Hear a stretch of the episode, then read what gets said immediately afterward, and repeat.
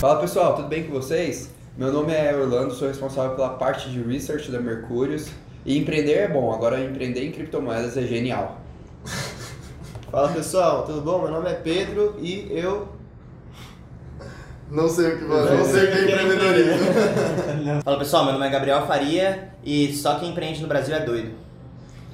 Fala, fala pessoal, meu nome é Hugo, sou presidente do Laboratório de Empreendedorismo e empreendedorismo e alegria são quase que opostos. Certo. Fala pessoal, meu nome é Danilo e o Danilo do passado deve estar muito puto com o Danilo do presente negligenciando a faculdade.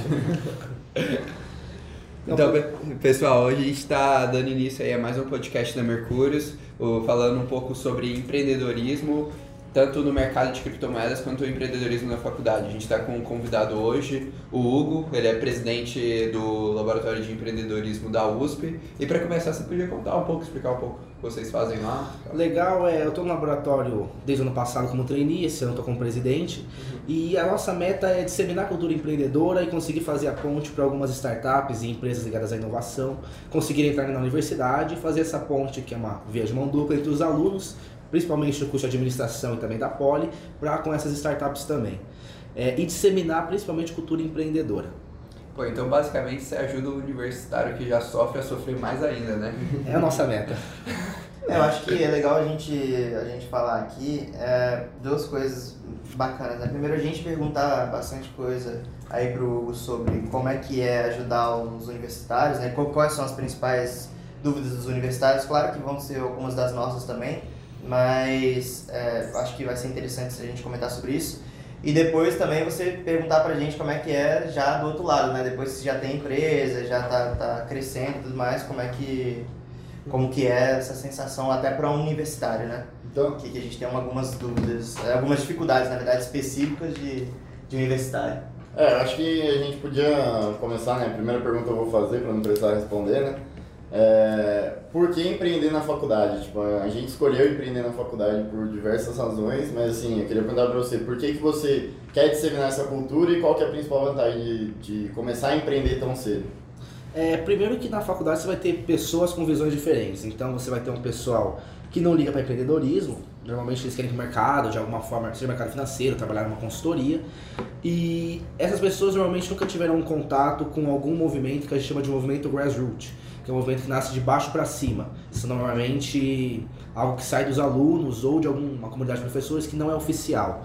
É interessante ligar esses movimentos porque eles dão muita liberdade para quem está neles conseguir ser proativo e trabalhar, como a gente tenta fazer no laboratório de empreendedorismo. Então a gente tem todo um pessoal e eles têm a liberdade de criar e fazer o que eles quiserem dentro do laboratório, claro que dentro do cabível. É, empreender na, como aluno de universidade é um pouco complicado, porque tem um risco.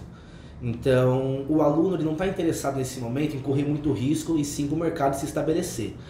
Só que tem um pulo do gato aí, porque o melhor momento para você empreender é sim na universidade, porque é quando você tem o custo de oportunidade mais baixo. Quando você está com 30 anos, 35 anos já no mercado estabelecido, você tem passivo, você tem conta, você talvez tem uma família, é difícil você parar tudo que você está fazendo e empreender. Quando você está no final da graduação, você não tem isso. É o momento ideal para você é, buscar investidor, ter uma ideia, reunir um grupo de amigos que dentro da universidade o que você mais vai encontrar vai ser pessoas com ideias semelhantes à sua, que também estão interessados em fazer algo a respeito e buscar empreender nesse momento. É, um dos conselhos que a gente teve não, dos nossos professores foi empreenda no final ou no meio da graduação, que no início da graduação não costuma dar bom. No final é mais interessante porque você já tem todo um conhecimento que você conseguiu e principalmente já teve contato com pessoas suficientes para te alavancar. É no começo. Bom, eu, eu comecei a estar no segundo ano, então. Aliás, no meu primeiro ano de economia eu comecei a, a Mercúrio, né? Foi 2018, então. É. Tomara que não dê ruim, né? Engraçado que o. Você está no caminho. É. Comecei no final do primeiro ano da faculdade. Mas foi muito nessa lógica que você falou da relação risco-retorno. Eu acho que é uma coisa, a coisa que a gente mais brinca na Mercúrios é essa. De, ok, é, vamos empreender e tudo mais, vamos desenvolver, evidentemente com toda a responsabilidade, sempre tentando fazer a melhor forma possível, mas se tudo der errado, a gente vai ter uma ótima história para contar e se tudo der certo, a gente vai mudar um pouco do mundo e da história do mercado das criptomoedas. Então, pô, é um risco muito da hora. É engraçado, você falou, você tava falando de. Ah, muito, muito aluno de universidade não quer, quer assumir o risco de empreender, aí na minha cabeça veio, que risco, mano? qual, qual- que risco? Não, sei qual, porque a gente, na, na época que a gente tá, o máximo que vai acontecer é isso, a gente vai. Fechou o negócio, tá, beleza, não deu certo, faliu. A gente vai voltar pra faculdade, vai entrar no estágio numa empresa aí e depois seguir a carreira normal ou tentar outro negócio, né? Então pra gente é. Pra quem tá na universidade, eu acho que é um momento bom. É, eu também não empreenderia, eu não empreenderia na, no, no início da faculdade. Eu já fiz isso, eu acredito que eu era muito imaturo para empreender no início da faculdade e tanto é que não deu certo.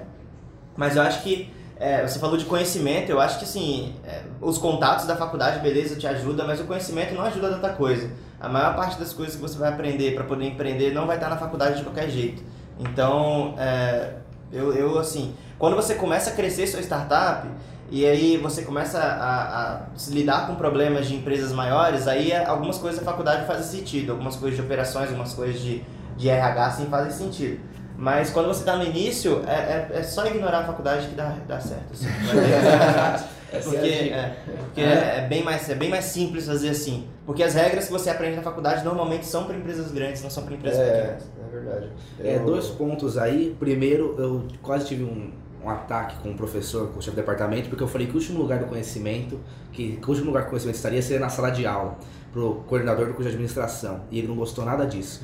E segundo, às vezes empreender mesmo dando errado pode dar certo. Eu estava conversando com o Milton, que é o presidente do FEA Angels, ele teve dois colegas da época de graduação, um foi pro mercado, foi trabalhar na XP, tá ganhando por volta de 10k hoje, o outro foi empreender, quebrou, conseguiu se estruturar, foi pro mercado, trabalhar numa empresa com uma área semelhante à da empresa que ele está tentando montar, tá ganhando 25k hoje pela experiência que ele teve, mesmo falando numa empresa. Uhum. Sim, eu acho que legal. empreender ele te dá umas habilidades, te dá tipo assim, duas habilidades que são as habilidades que o mercado mais valoriza. Primeiro, resiliência, porque empreender é você acordar todo dia tomando porrada já e saber que você tem um problema novo para resolver. Isso assim, é uma coisa que é difícil você aprender a lidar e saber entender essa pressão, saber ter que resolver problemas de verdade, porque normalmente quando você tá numa entidade ou você tá numa empresa, assim, ah, sou estagiário aqui, ok, esse problema eu não sei resolver, você joga pro cara lá da frente. Esse cara da frente vai poder jogar, jogar, jogar. Só que no final tem um cara que, que ele, ou ele resolve o problema ou a empresa falha. E esse normalmente é o dono da empresa, né? O, o CEO da empresa, o presidente, que seja. Então, te dá essa primeira habilidade. A segunda habilidade, eu acho que a habilidade mais importante que existe na vida é o skin in the game. Você tá lá dentro e você sabe como é sofrer, o que fazer e que o mundo que a gente aprende na faculdade, na escola, não é bem o mundo real. Acho que o Faria é o cara que da turma que tem mais skin in the game. O cara empreende desde quando nasceu praticamente. né? É, assim, eu empreendo desde cedo mesmo. Eu acho que meu primeiro empreendimento, se eu não me engano, foi em 2011 ou 12 e foi coisa assim de. Eu tava no ensino médio, né? Foi coisinha de ensino médio, assim, que era na, na época lá era uma plataforminha simples que eu montei no Google Drive, que as pessoas pagavam para ter acesso às provas antigas para poder passar nas provas novas. Então era, era, mais, era bem simples assim. Não era para colar, era só para usar para estudar, mas a galera acabava usando para colar mesmo. É, e aí eu inclusive fui para um Startup Weekend, você conhece Startup Weekend? É um, Sim. é um programa que começou no, no Vale do Silício, eu acho, hoje está no mundo todo. É, na minha época ele era muito grande, hoje em dia eu ouço pouco falar dele. Mas é, é um programa que você tem um fim de semana para poder é, criar uma proposta de startup, né? Aí eu até fiquei em segundo lugar na época, na Campus Party, que é um evento que aconteceu aqui em São Paulo, e eu sou do interior do Espírito Santo, né? Então, tipo, nossa, foi aquela coisa, no caraca, o cara ficou em segundo lugar, tal, no, no Startup Weekend, que é um programa de São Paulo, foi pra São Paulo, vai ter sucesso, vai, vai mandar bem na startup, né? Vai ser empreendedor.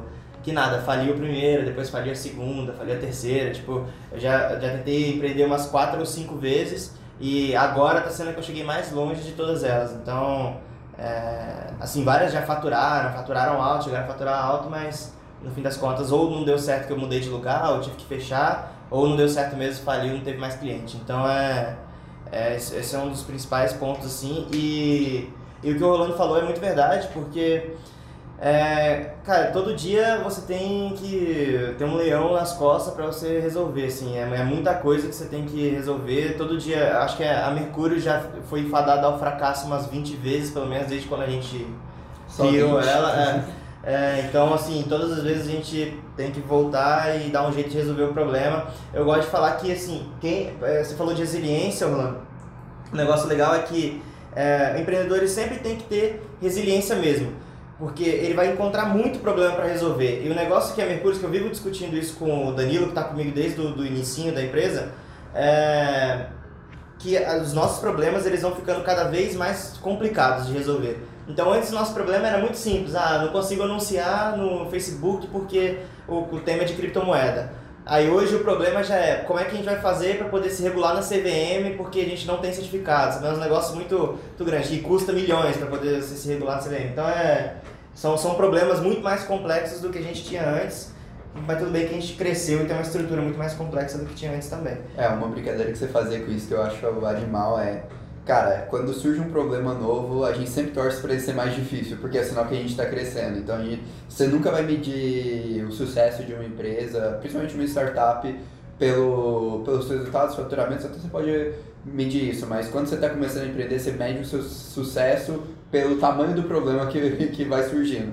Se você tem um problema pequeno, cara, é sinal que a sua coisa é pequena. Quanto maior vai sendo o problema, é o sinal que pelo menos você está crescendo. Então, se você for ter problemas na vida, que você tem problemas maiores e não menores. Que pelo menos você sabe que você está fazendo alguma coisa É certa. bem melhor. E aí aqueles problemas que você teve antigo parece ridículo, assim, na época era um puta problemão, assim, mas hoje, nossa, é ridículo o negócio. A gente já passou várias vezes por problemas que a gente pensava, cara, se a gente resolver esse problema, a gente é foda pra caralho, na moral. E, e aí a gente resolvia o problema e aí vinha outro pior ainda. Então é. A maior resiliência que você tem que ter é pra aguentar o não se iludir com os agora vai. Porque assim, Nossa, é, a gente desde que a gente começou, cada problema que a gente resolve, a gente fala, puta, resolvemos, então agora vai. Se não for, não tem como não ir. Daí você esbarra no seu próximo problema que você tem que torcer pra ser mais difícil, realmente. Mas tipo assim, a gente fica assim, não, pô, agora vai, daí a gente resolve. Não, agora vai, agora não tem jeito.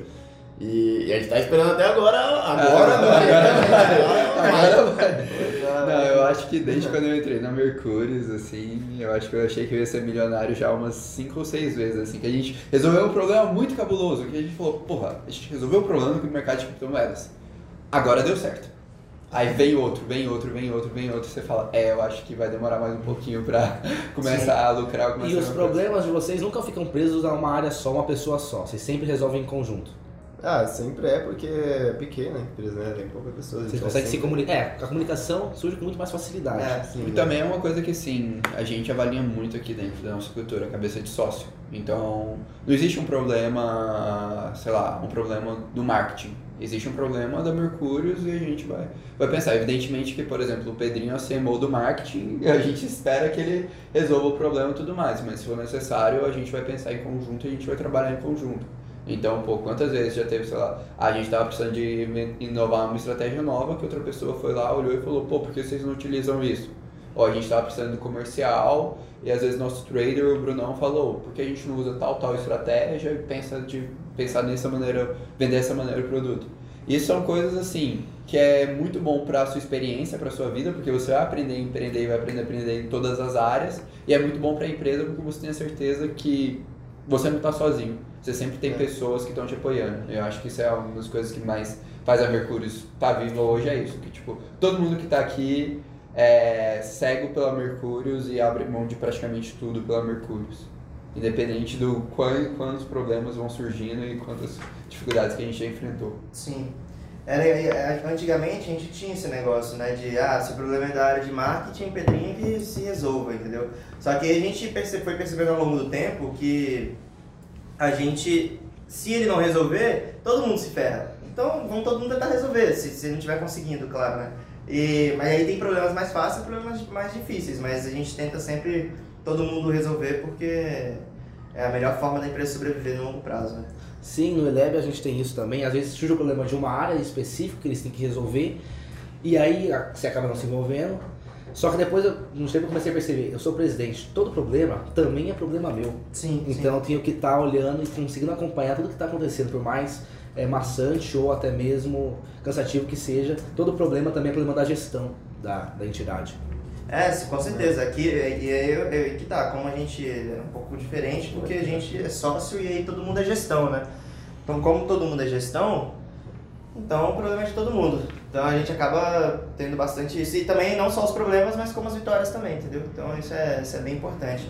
Então, é, startup tem muito essa coisa de ter muito problema para resolver, mas ao mesmo tempo tem muita coisa boa que acontece e aí que vai crescendo, que é o que compensa a gente é, ter a startup, né? É, aqui na verdade o que acontece é o, é o, é o inverso, né? Então, como todo mundo é gestão e tem que ter certeza de que todo mundo, de que todas as áreas estão rodando, tipo, não só a minha área, frequentemente a pessoa responsável pela área tem que falar para as outras pessoas, tipo, sai e deixa comigo, confia em mim, porque se, não, se todo mundo também ficar palpitando, não vai para frente, sabe? Então a gente tem que destinar, ó, se o Brunão é o, é o analista, o trader, cara, se ele falou tal coisa e a gente pode opinar, sabe?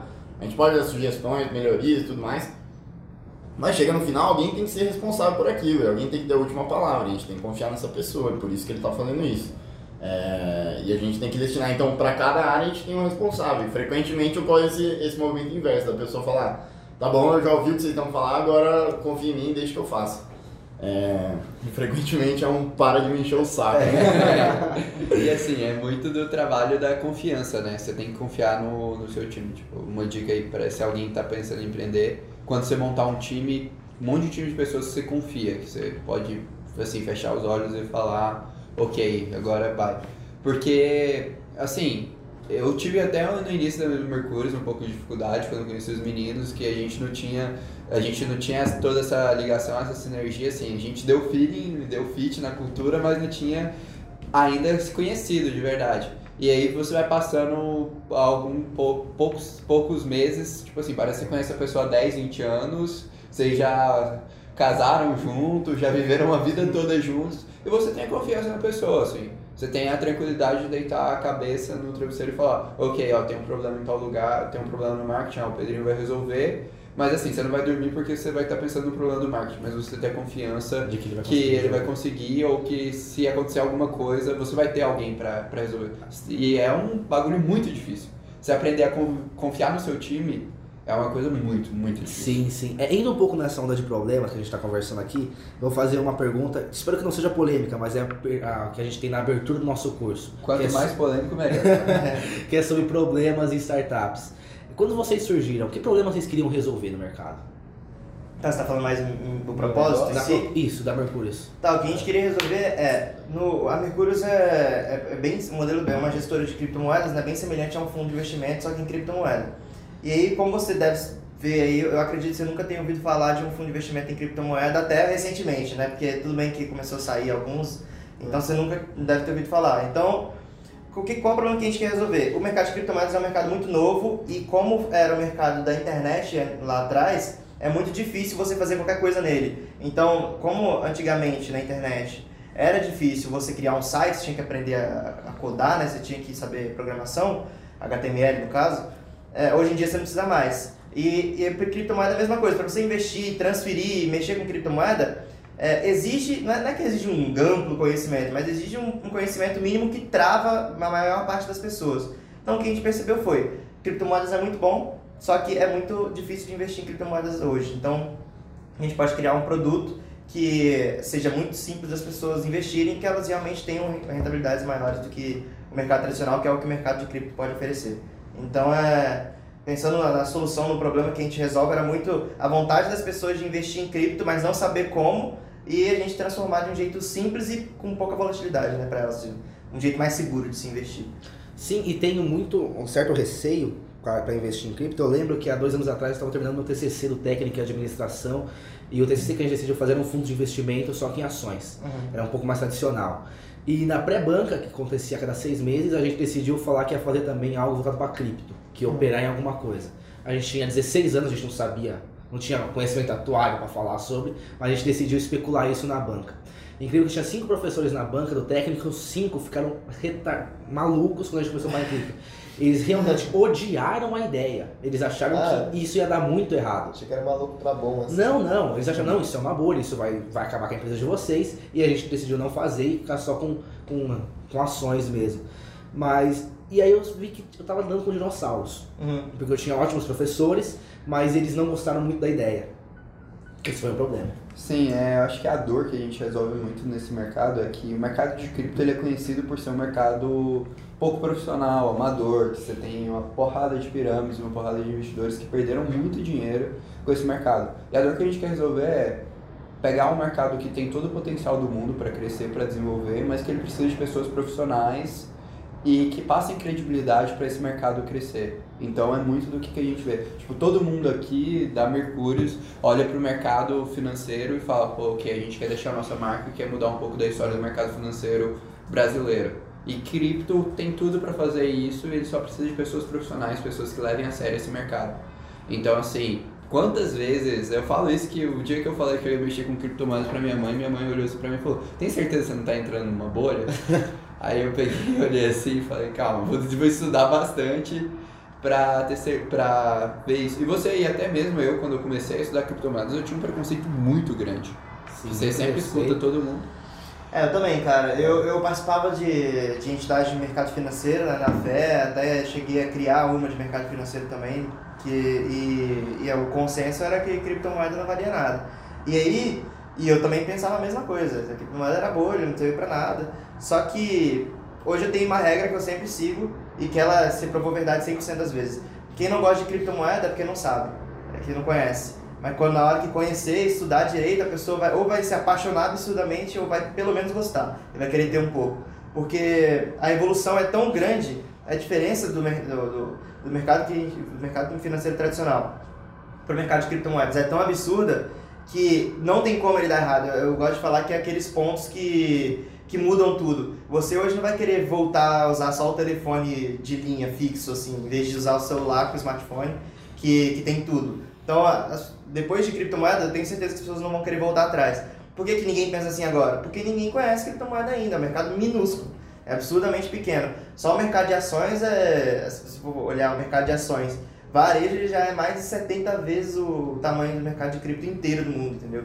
Então é, é muito maior. Então, É, eu tinha um professor que falou pra mim o seguinte: criptomoeda vai acabar com o mundo. Ele tinha total descrença. E depois, no final do TCC, ele falou: não, talvez não acabe com o mundo. Começa a parecer interessante depois que a gente começou a explicar pra ele melhor. É, mas talvez ela seja muito sensível para as pessoas porque ela lida com dinheiro. Então Uhum. você está mudando a forma de pagamento das coisas. E dinheiro sempre deixou as pessoas muito sensíveis. sim. Talvez seja esse o pulo do gato. Quando as pessoas começarem a sacar que não é o fim do mundo, que pode dar certo, que é uma forma muito mais prática de ser usada, que pode ajudar muito mais, assim como o telefone móvel em vez do telefone de linha, elas comecem a migrar para cripto. É. Não, e é mais engraçado que as pessoas ficam, ficam com receio de cripto, né? Que você tava falando, ah, que, que é muito mais fácil, mas o, o negócio não é nem ser muito mais fácil, é que é muito mais seguro. É, todo, todo mundo acha que não é seguro, porque só por causa da volatilidade do Bitcoin, que sobe muito, cai muito.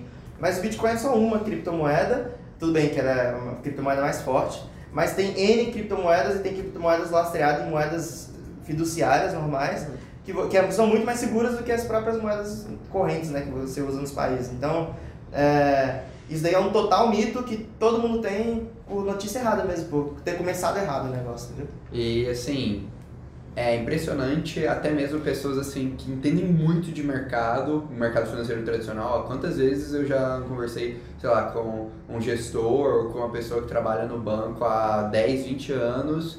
E a primeira vez que eu falei de cripto, eu me recordo que agora, poucas semanas atrás, eu estava sa com, com um primo meu que mexe com o mercado financeiro e um amigo dele que mexe também. Os dois trabalham em dois bancos internacionais gigantes. E assim, saí andando de bicicleta com eles, conversando, eu comentei que eu tinha uma empresa de criptomoedas. Primeira reação do cara que tava do meu lado, ele olhou assim com a cara muito estranha pra mim. E o cara assim, devia ter menos dos 40, tava na faixa dos 30 e poucos anos, trabalhando até num banco australiano. E aí eu comecei a conversar com ele e tal, explicar, e a primeira hora ele falou, não, criptomoeda é uma bolha, sei lá o que, sei lá o que, sei lá o que. Eu, tá bom. Aí eu continuei, a gente sentou depois no barzinho, foi tomar uma cerveja, continuei conversando e tudo mais. Acabou a, a conversa, depois de uma hora e meia, duas horas de conversa, ele falou: Caralho, vocês são geniais. Como vocês pensaram nisso e tal? Pô, realmente faz muito sentido.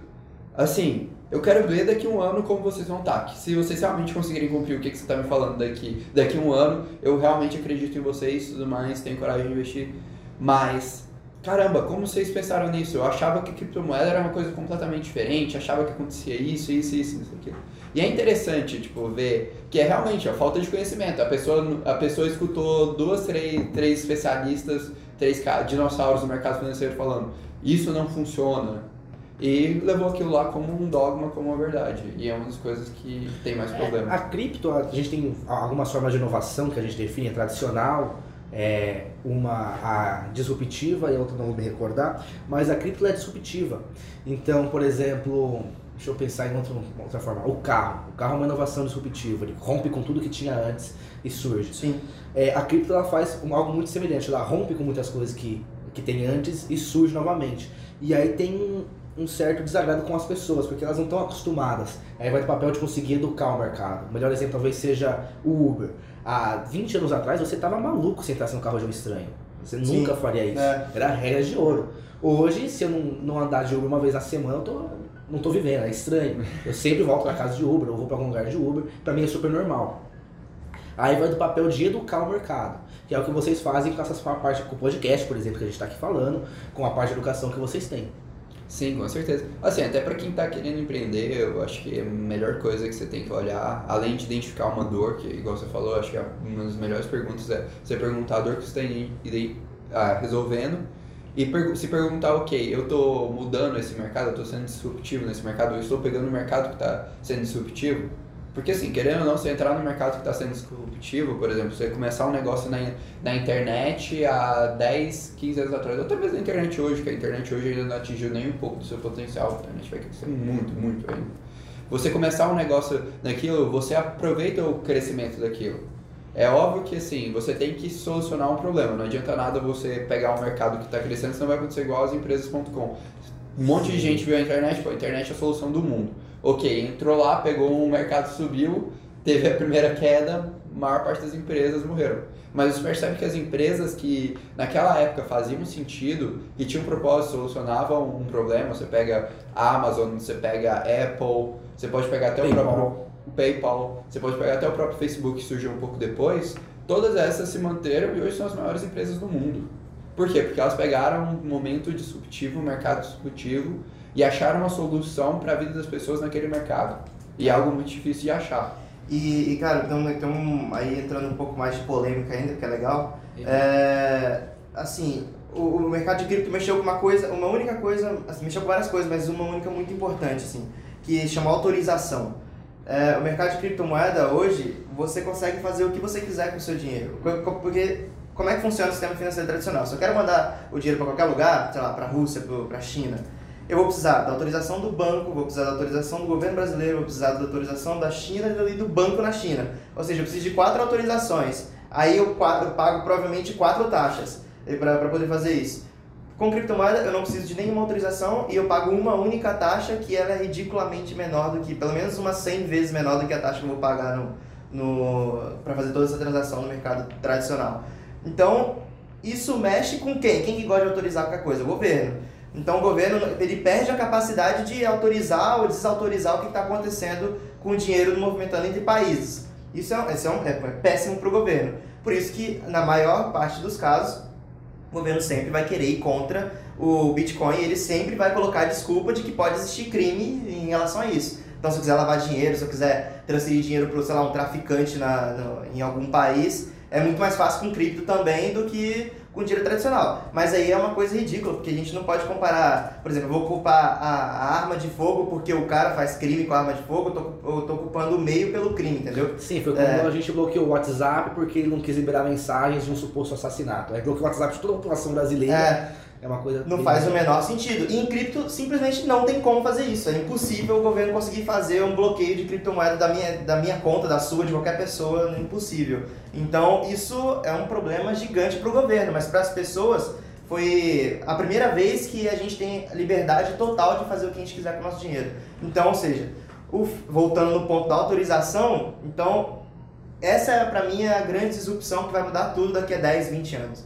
Que as pessoas não enxergam tanto hoje, mas com certeza vai mudar muito. Porque se você tem uma moeda que você não precisa de autorização, a tendência é você usar um pouco mais ela do que a, a moeda tradicional. E aí o problema é que é que a moeda tradicional vai perder valor, né? O governo não quer que a moeda tradicional Sim. perca valor.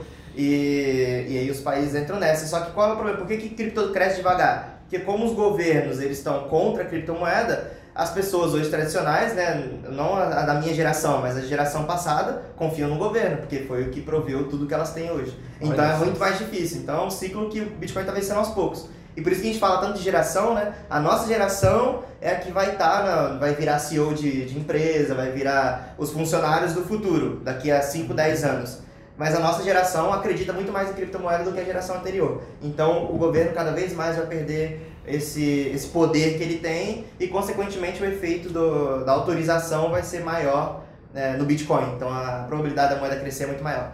E aí, não sei se você sabe disso, mas como o Bitcoin tem uma quantidade de unidades finitas, são 21 milhões, então, sim, a gente vai querer ver a demanda crescer e a oferta fixa, o preço aumenta, por isso que a gente está no mercado, por isso que eu acho que a gente vai ficar milionário. Só alegria, só alegria. Essa é a explicação do E, e essa é a explicação porque a gente começou a empreender em criptomoedas. Mais ou menos isso. Mais ou menos isso. Mas é muito isso, assim, você pega essa questão da autorização, pega em outros mercados. É, você quer começar um podcast, igual a gente está fazendo aqui agora, você tem o Spotify. Você começa a gravar aqui, igual a gente fez, sentou numa, numa mesa, quatro, quatro, cinco pessoas, colocou um celular que capta o áudio, pronto.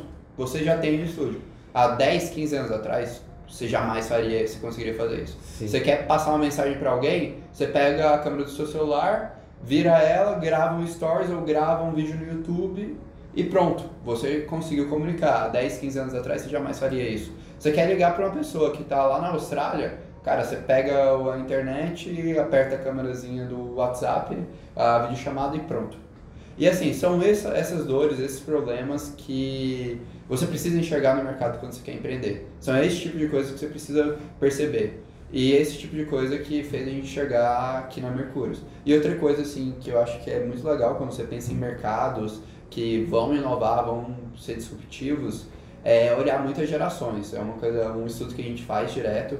E quando você pega as maiores empresas do mundo, você percebe que todas elas são alinhadas com a tendência, com a tendência dos milênios, com a tendência da, dessas no- e da geração Z, que são as duas últimas gerações que viram o boom da internet, confiam na internet. São as duas gerações que elas não querem ter a permissão de ninguém para fazer as suas coisas, elas querem ser independentes, querem fazer o que elas bem entenderem. Por isso que elas usam redes sociais, por isso que elas usam a internet, por isso que elas não assistem TV, porque elas sabem que a TV você precisa de permissão para estar lá, então ela prefere assistir um vídeo no YouTube, que você sabe que lá você não precisa de tantas permissões assim. E são essas gerações que vão começar a questionar o próprio conceito de universidade, que não Sim. vão ver todo esse sentido. Vão ser essas gerações que vão falar, pô, talvez eu não quero fazer parte de um Goldman, de um UBS, mas eu quero empreender, eu quero fazer parte de uma startup. E essas gerações que vão mudar muito o mundo. É, você pegou uma parte bem legal que a gente não quer permissão. E o governo adora dar permissão, como você disse. É, Ele quer interromper em muitas coisas. É, nesse ponto, eu concordo plenamente que a nossa geração ela consegue ser extremamente disruptiva com a anterior. Então, a gente não quer ter mais permissão, a gente questiona o modelo de, de universidade. Então, foi um, um exemplo que a gente teve. Se você pegar um professor nosso, professor X, e colocar ele numa sala de aula de 1900 1800, por exemplo, de uma universidade, ele vai se sentir completamente confortável. Tem giz, tem lousa, tem aluno e tem cadeira. É a mesma coisa, o É. modelo não mudou. É, uma coisa que a professora Cavita uma vez disse para mim foi o seguinte: o modelo de ensino atualmente é, ele é péssimo para o aluno. É, comprovadamente para o aluno ele não é bom. Só que para os professores é fácil, é, é ótimo. Você consegue trabalhar com tranquilidade, você consegue fazer a pesquisa e ajuda muito mais o meio acadêmico do que os alunos em si. É, pegando um gancho aí, quando vocês começaram a ter essa ideia lá atrás de fundar a empresa, é, o que, que vocês tiveram na universidade? Como é que a universidade apoiou, se apoiou alguma coisa? Quem quer começar aí? Vamos falar todo mundo junto. Foi tudo isso. Profundo. Não, eu acho que. É, na verdade, a, a faculdade ela ajuda, sim. É, assim, hoje, hoje eu tava até escutando o- o- um podcast da Ace, que eles falam sobre, sobre o perfil do empreendedor, né? Então, é, tô fazendo propaganda aqui mesmo, é muito bom, chama Workaholics, para quem quiser escutar. E o, o título acho que é o perfil do empreendedor mesmo. E eles chegam no final a uma discussão de que de se é tão importante assim o empreendedor, por exemplo, ter ah, MBA em Stanford ou alguma outra coisa assim. É, e o cara falou, tem, existem assim, hoje, estatisticamente, a maior parte dos unicórnios, sim, são cheios de pessoas de Stanford, de Harvard. E, só que assim, existem estudos das próprias universidades de que o que gera a maior parte da riqueza dessas pessoas é, por estarem em Stanford não são os conhecimentos dos livros, porque os livros eles são abertos, né? Todo mundo pode ler o livro de Stanford, de Harvard. É, o que mais gera são os happy hours que tem depois do curso, porque todo mundo começa a se, a se conectar e são pessoas de qualidade se conectando e que, e que podem gerar uma, uma, uma sintonia e construir um projeto junto. Então, por exemplo, aqui todo mundo, é, na verdade eu, eu e o Pedro somos os únicos que não se conhecemos na faculdade, a gente se conheceu na escola antes, mas o resto todo mundo se conhece na faculdade. Então, tipo, isso é o que o mais importante, a gente está numa faculdade que hoje é uma das melhores faculdades do Brasil, que é a, a Fé, né, da USP. A melhor, a melhor, a melhor. Fique, que fique claro pra quem não seja da fé, quem tá da GV aí, do INSPER, a gente é melhor. É, então, a a melhor coisa é que, assim, com certeza na nossa área ela é a mais, a mais concorrida, né, a mais difícil de entrar, então no mínimo, todo mundo que tá lá teve que passar na FUVEST um processo do Enem, que seja, mas passou por muita coisa pra estar lá, né, então tem uma, uma, uma barreira de entrada maior que possibilita que as pessoas tenham uma probabilidade maior de ter, de ter uma, uma qualidade legal, assim, obviamente lá tem muita gente que não tem é, tanta Proatividade? é, proatividade, às vezes até não tem muita inteligência mesmo. Porque... não tô falando que assim, Você não ah, tá muito interessado no que tá acontecendo. não tô falando que assim, a FUVEST é perfeito, todo mundo que entra na fé é, É genial. genial, nem fudendo. Mas assim, é, a, a probabilidade é maior de você achar alguém com qualidade em Stanford, em Harvard, do que em qualquer na, na faculdade da esquina, sabe? Então eu acho que essa é a principal, principal vantagem é as pessoas que você conhece na, na faculdade. Sim, é, e a gente tem uma vantagem comparativa enorme, duas vantagens comparativas que eu considero. A primeira é que os professores adoram exibir, que é uma universidade, então você tem contato com o pessoal da bio, se você tem contato com o pessoal da veterinária, você tem contato com o pessoal da poli, se você quiser montar algo, você tem pessoal para interagir, tentar fazer algo. E a segunda vantagem comparativa que eu acho sensacional é que a, a fé não é muito exigente se a gente for comparar. A média de nota, é que vocês são de atuar, pelo menos a administração é mais tranquila. é, só ele, só- eu sou de ele é economia. É, a- o curso de administração, pelo menos eu vejo, é muito tranquilo para se fazer. A média é 5, pô. É, Você tem, consegue abrir a grade, você consegue fazer mais tempo. E você tem, pelo menos eu faço noturno, você tem mais tempo para interagir com, com outros meios. Então, você tem o incentivo a fazer a iniciação científica, você tem um monte de entidade estudantil e você acaba interagindo mais fora da sala de aula. Como eu disse no, começo, o conhecimento não está na sala de aula. Essa é uma vantagem que tem em detrimento de outras universidades ou faculdades que exigem muito que o aluno fique em sala de aula, estude 10 horas por dia, não saiam daquilo que é um, li um livro algo mais quadrado. Sim, com certeza, assim, até uma coisa que eu falo pra se alguém aí que tá escutando tá, tá na época ainda de vestibular, a faculdade que você entra e o curso que você entra mudam e mudam muita coisa. Vale muito a pena você passar mais um, dois anos em um cursinho, alguma coisa, pra você entrar em uma faculdade Uhum. boa, porque a qualidade das pessoas e das oportunidades que você vai ter vão ser muito superiores. Eu falo isso de experiência pessoal, sou de Goiânia. Cara, eu juro, se eu, eu no tempo que eu tô aqui em São Paulo, se eu estivesse o mesmo tempo em Goiânia, eu jamais estaria próximo de montar uma empresa como a Mercúrios na minha vida, assim, tranquilamente. Eu poderia passar mais uns 20, 30 anos que eu acho que não ia chegar nem próximo disso. Isso foi por causa da oportunidade de conhecer pessoas como os meus sócios que a gente tem hoje e também as próprias oportunidades da faculdade. Então isso é uma coisa muito importante. E assim, a gente fala, critica um pouco a questão de, ah, muito teórico. Existem sim alguns professores, eu já tive dois, três professores que têm uma visão já um pouco melhor de mundo e já apoiam o empreendedorismo e apoiam esse skin on the game, apoiam esse conhecimento. Existem alguns professores sim, mas a maior parte dos professores eles não estão interessados nisso. Isso é uma coisa assim que frustra muito, muita gente, frustra muito quem entrou na faculdade.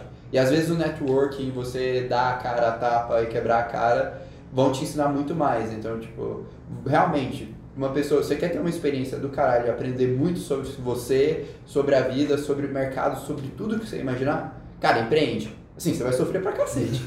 Eu juro que você vai, se você empreender porque você escutou alguma coisa aqui, você vai xingar muita gente em alguns momentos. Mas quando você passar um ano empreendendo, e sei lá, se passar um ano no estágio, você vai sair de um ano empreendendo e vai falar, caralho, realmente eu aprendi tanta coisa aqui que eu acho que eu não aprenderia em 20 anos de carreira. É. Falo isso tranquilamente. É uma mesma analogia com o mundo de investimento, né? O mundo de investimento, quanto maior o risco, maior a probabilidade de retorno, né? Então é- essa é uma regra básica, né? Então, e quanto menos risco, menos retorno. É, empreender é a mesma coisa, você vai correr mais risco, provavelmente você vai ter mais retorno. Mas aí você pode falir no meio do caminho. Mas faz parte do processo, é o risco. Mas É, pelo menos você vai aprender muita coisa. É, e como eu disse, a empresa às vezes ela vai até preferir a pessoa que empreendeu e não deu certo por causa da experiência. É. Então, como eu disse, um ano empreendendo, mesmo que você acaba falindo no final, você tem muita experiência. É, outro exemplo pegando um gancho aí, a gente tem professora que começou um negócio e faliu. A, Sim. cê- a, vocês não tem lá com a Cavita, né? Eu já tive. Ela Bem antes de você, negócio. Muito antes. e, e ela faliu o negócio, e ela fala isso com tranquilidade, ela aprendeu muita coisa sobre isso. E aí as empresas acabam tendo mais interesse nessa pessoa que tem essa Sim. experiência. Eu, eu, eu tinha aula com ela quando no ano que saiu essa notícia. Que, que saiu no jornal e tal, não sei o que. Aí ela comentou com a gente na sala, porque era, era o meu semestre que tinha aula com ela. Acho que era quando eu tava começando assim a faculdade. E, cara, eu olhava assim e falava, mano. Aí eu, eu- eu lembro que no jornal era, era como se fosse, nossa, professora da USP, que é, a melhor faculdade do Brasil, faz negócio, como é possível Teve isso gente acontecer? no YouTube gravando, falando, ah, USP É. é porcaria. É, não, não tem nada a ver Tacando uma coisa com a a outra. universidade. É, não tem nada a ver uma coisa com a outra. é, acho que a universidade ela te ajuda bastante, e, mas também não é tudo. E aí uma coisa que bem importante que eu falo é, é, me surgiu essa pergunta quando você começou a falar. Será que vale a pena sair da faculdade para empreender, né? Porque tem muita gente nos Estados Unidos hoje em dia que já não faz mais faculdade para poder empreender. No Brasil tem, mas muito menos também. É, Eu tenho amigos que desistiram da faculdade só para empreender, mas e que depois entraram em empresas grandes mesmo sem ter faculdade, justamente porque tinham a experiência de ter empreendido. Isso daí é importante também. Mas eu jamais sairia da faculdade é, para empreender, porque eu já fiz isso e deu ruim.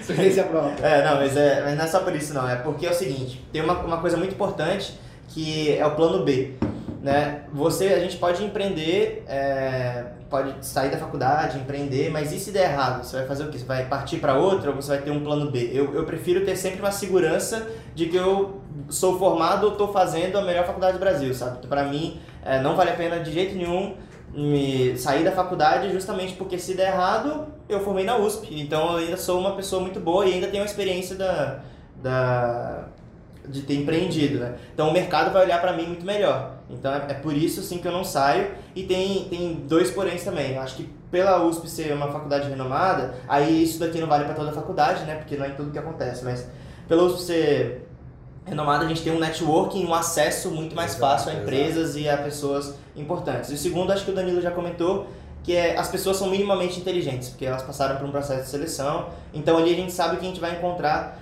pessoas é, acima da média, digamos assim, é, nesse quesito, né? Não no quesito empreendedor, mas no quesito resolução de problemas, que a pessoa já passou por muita coisa. Faculdade pública, normalmente você tem que se virar muito também, então isso Você ajuda. aprende pra caralho É. a estudar sozinho. Sim. E você estudar pra, uma, pra um vestibular, assim, é um puta desafio. Você, sei lá, passar no Sim. vestibular é um desafio do Você caralho. aprende a estudar, né? Você aprende a estudar, você aprende a pesquisar, você aprende a ter que... Disciplina, maturidade a pra ter- conseguir. É, tudo bem que algumas pessoas entram na faculdade elas jogam tudo isso pro ralo e vão encher a cara no, Na Atlético. na Atlética, mas teoricamente você passou por isso. Mas, isso- mas isso é bastante importante, né? Até a atlética e tal, eu acho bastante importante, porque qualquer atividade que você faça fora, que também é em grupo, isso daí te facilita muito a trabalhar com, com, com equipes e é, é muito bem visto. ah, Seria muito bem visto aqui, por exemplo, quando a gente foi entrevistar a nossa estagiária aqui, eu perguntei pra ela o que, que ela fazia no ensino médio, né? Ela falou que jogava futebol e tal. Pra mim é muito melhor uma pessoa que ela faz um esporte que é coletivo do que uma pessoa que faz natação, por exemplo. Porque é muito mais resultado individual. Eu sei que eu vou colocar essa pessoa pra fazer uma tarefa, ela vai se matar sozinha pra fazer. Mas não é esse o objetivo. O objetivo é ter alguém que trabalha e consegue atingir resultado em grupo. Então uma pessoa que joga futebol, pra mim, é muito melhor que uma pessoa que faz natação. Nada contra natação e futebol, só minha opinião, entendeu? E eu já, já, já pratiquei os dois esportes, mas é mas muito mais por esse motivo. Então, qualquer experiência é sempre válida, assim, eu, eu vejo no mercado. É, essa aqui eu pergunto na IC, eu faço uma IC sobre mapeamento de espaço para estudantes, o que seria uma universidade empreendedora. E essa eu faço essa pergunta no final para todo mundo. Normalmente é o- a carreira do professor, ou pro próprio Milton, você pergunta, onde é que vocês querem estar daqui a 10 anos? Onde é que vocês se imaginam estando daqui a 10 anos? Você quer- Abre aí, abre aí. Pode ser 5 anos, você já 10 Cara, anos. eu tenho um projeto de vida. Já viu um programa chamado O Sócio? já viu esse programa? Não, se você não viu, assista.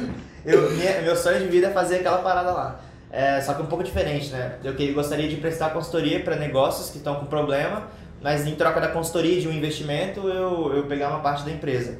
E, e ficar com essa parte das empresas e fazer crescer. Então esse é o meu principal objetivo. Por que, que eu estou fazendo é, de cripto hoje? Cara, eu poderia empreender com qualquer coisa. Só que eu queria empreender com alguma coisa que fosse disruptiva e que fosse mercado financeiro que eu gosto bastante. E, e que eu acho que o mercado financeiro abre muitas portas depois para você fazer qualquer coisa. Então, é, foi muito mais esse motivo. Pô, se eu pegar... Eu sempre gostei de disrupção e ainda na área que eu quero, para mim foi o, o, o empreendimento perfeito para se tocar. Mas não vou dizer para você que daqui a 30 anos eu quero ser um gestor gigantesco de fundo de cripto, maior gestor do mundo. Porque não é o que eu tenho vontade de ser, entendeu? Tenho vontade de fazer a empresa crescer, é, tornar, fazer ela ter um valor muito grande para que eu possa realizar outros sonhos depois mais pra frente. Então, para mim é, é esse o objetivo, assim. Isso aí, o meu, o meu na verdade é um. É, é um pouco parecido, só que tem um fundo de venture. Assim. Achei que você queria se formar na faculdade 10 anos, você vai estar no último semestre. 10 anos eu. Se me garantir que eu vou me formar daqui a 10 anos, eu acho que eu pego essa. é melhor do que deixar Deus dará, né? mas o... eu sempre quis ter um fundo de venture capital, então, tipo, que a gente que possa investir em, em, em sonhos, assim, sabe? Nas empresas que eu Nas escolhi. Aí, ó, aí, ó. Perfeito já. Então, mas tem diferença, né? As suas empresas são, são aquelas. o- A empresa, pelo menos no, no sócio, são aquelas empresas mais. Assim, são menores e elas permanecem menores, só que melhores, né? É até legal, tipo, eu não comentei isso, mas as empresas, eu, as empresas que eu mais gosto, eu assisto muito aquele programa de investidor, sabe, do, da Bossa Nova, não sei se você conhece, mas é um programa que tem no YouTube com a Jovem Pan, se não me engano, é parceria, né? E eles escolhem algumas startups. As que eu mais gosto são as que são menos startups, porque o que, que eu gosto? Eu gosto de negócio físico, eu gosto da padaria da esquina, eu gosto, tipo, de um restaurante, essas coisas. Criptomoeda, né? eu, eu gosto muito de negócios físicos, assim. Então, Tá bom, tá. é, porque os negócios físicos hoje eles são feitos de maneiras muito arcaicas. Então, dá pra, você aplica poucas teorias e você consegue melhorar absurdamente os negócios. Principalmente porque as pessoas que tocam esse tipo de negócio, tipo padaria, restaurante, normalmente não tem tanto conhecimento. Ela, ela abriu aquele negócio porque não via outra opção, na maioria das vezes. Então, é, isso é, é esse tipo de negócio que eu acho que, que, eu, que eu queria trabalhar. E aí por isso que não entra no, no de Venture Capital, porque o Venture Capital normalmente investe em startup, né? Uhum.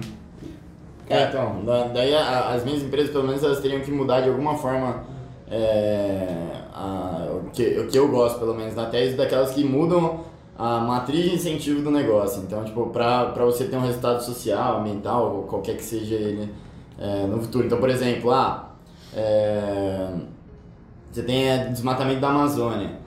Então, alguma startup que não, não que brigue com questões regulatórias e tente impor uma, uma, uma diminuição no desmatamento, mas que mude os incentivos e mostre que, seja, que é mais lucrativo você manter a Amazônia é, De pé? de pé viva do que desmatar ela para plantar soja. Então, se alguma startup, por exemplo, se eu tivesse dinheiro, né? É, me falasse, ó, eu tenho uma, eu tenho uma ideia, eu tenho um projeto que você é, consegue mudar esse incentivo e mostrar que você deixar a Amazônia de pé é mais lucrativo do que plantar soja, eu investiria. E esse é um dos meus, dos meus sonhos, entendeu? Até umas empresas fazem isso. A Rice Venture tá tocando mais ou menos esse estilo de coisa. Se alguém tiver essa ideia aí, ó, fica a sugestão. Se não, procura o Danilo, que daqui uns 10 anos eu acho que ele vai estar rico Daqui 10 disposto pra, pra bancar. Mas me procura é, de manhã, porque à noite eu vou estar Tá, fazendo tá, tá. faculdade.